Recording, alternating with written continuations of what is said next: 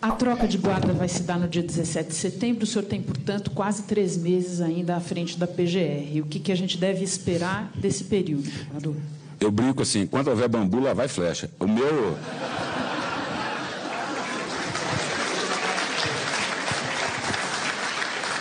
O meu último dia é dia 17 de setembro.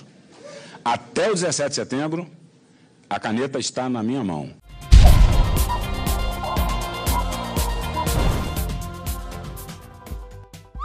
Enquanto houver bambu, vai ter flecha, de Janot sobre ele na Procuradoria-Geral da República até setembro. E o bambu, hein, Janot?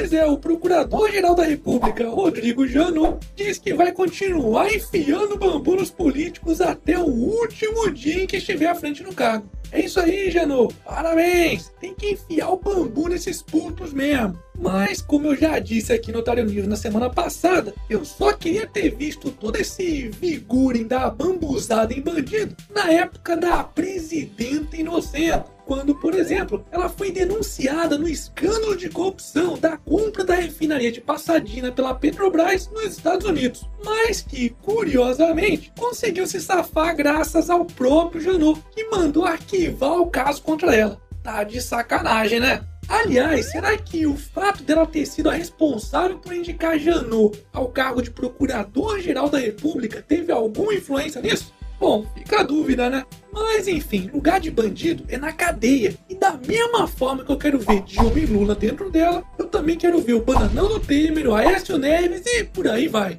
Hashtag prende todo mundo.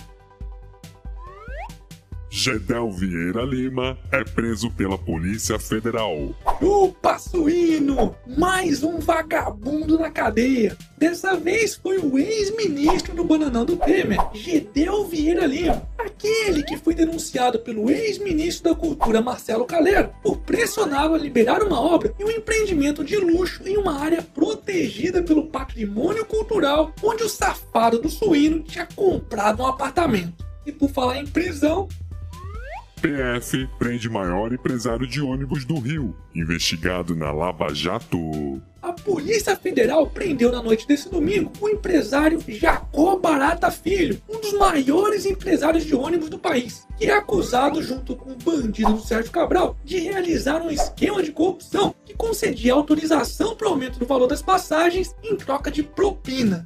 Só para vocês terem uma ideia, só o Cabral teria recebido mais de 120 milhões de reais do rei do busão do Rio. E para quem não se lembra, é o avô da noiva que fez o casamento ostentação que parou o Rio de Janeiro em 2013. E por falar em casamento, adivinha qual foi o ministro do Supremo que foi o padrinho dele? Ele mesmo, o João Plenário, é, quer dizer, o ministro do Supremo, Gilmar Mendes. Tá em todas, hein, Gilmar? Puta que pariu. Bom, com amigos tão ilustres assim, vamos ver quanto tempo essa baratinha vai ficar presa, né? Aliás, cadê o burrinho nessas horas para dizer que a Lava Jato foi criada apenas para perseguir a petralhada, hein? Afinal de contas, Eduardo Cunha, Sérgio Cabral, Gedel Vieira Lima e agora até o Jacó Barata Filho estão todos presos, sendo que nenhum deles é do PT. Hashtag Ai, me... Ele vai dar uma paulada na barata E aí, já deu like no vídeo? Não? Ah, caramba, tá esperando o quê, pô? Dá like aí nessa bagaça logo, porque aqui é canal do otário, porra. Justiça diz que é ilegal cobrar preço diferente para homens e mulheres em balada. Oh, que legal! Muito obrigado por nos defender, Estado. Agora todos pagarão mais caro, independentemente do sexo. Aliás, da mesma forma que aconteceu quando o Estado resolveu mais uma vez proteger a população, criando a porra da meia entrada para estudantes e idosos. Pra quem não se lembra, após a instituição dessa merda, os preços dos ingressos dobraram de valor. Ou seja, todos começaram a pagar metade do dobro do preço. E por falar em proteção do Estado, no Mato Grosso foi sancionada uma lei que regula o porte de estilingues, obrigando o registro da arma e proibindo até destruir frutos.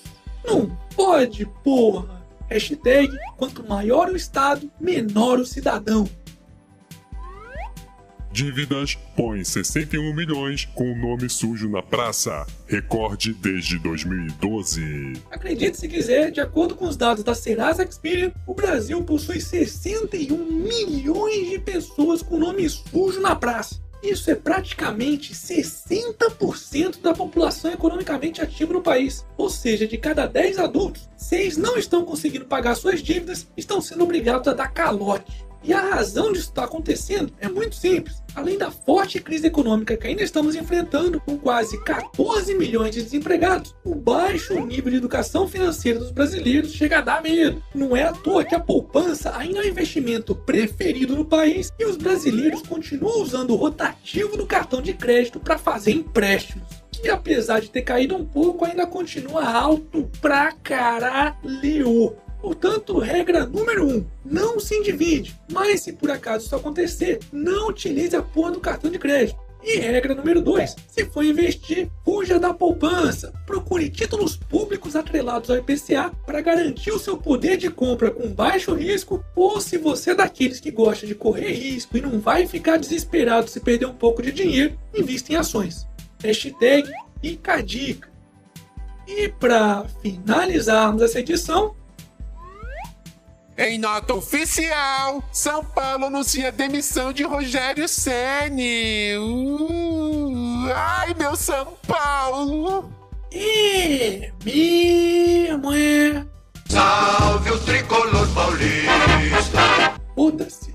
E esse foi mais um Otário News com as principais notícias do dia. E aí, curtiu? Então se inscreve aí nessa bagaça e regaceira nesse like. Ah, e não se esqueça de conferir os otarinhos e otarinhas na loja do canal do Otário. Eu vou deixar o link aqui na descrição do vídeo. E amanhã, quem sabe, tem mais.